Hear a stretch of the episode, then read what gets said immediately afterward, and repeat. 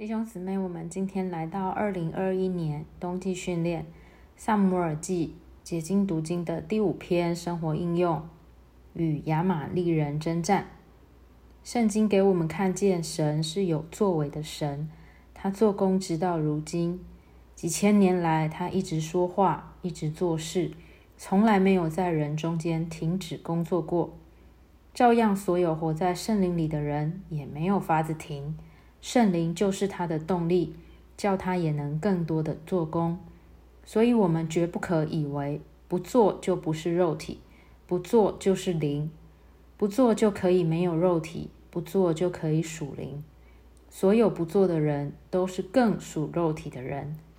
肉体不是别的，就是你在那里定规，你在那里主张，你在那里试，你在那里做。所以，肉体的受对付，也就是说，我这一个人已经钉在十字架上了。今天在聚会中讲话不讲话，祷告不祷告，都不是我做主，乃是主做主。主做我就做，主不做我就不做。人真正是对付了肉体，凡事就不凭着自己做，不凭自己不做，也不凭自己。乃是一直活在交通里，住在主里面，一直有一颗不信靠自己的心，一直有一个倚靠圣灵的灵，一个倚靠的灵，一个倚靠的态度，就是肉体受了对付的表记。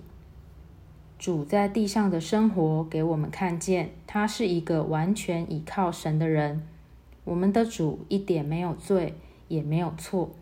但他还说：“我从自己不能做什么。”他在地上从不单独自己做，自己说：“他在父里面，父在他里面，一切的事都是他和父交通着来做，一切的话都是他和父交通着来说。”这就是我们对付肉体的榜样。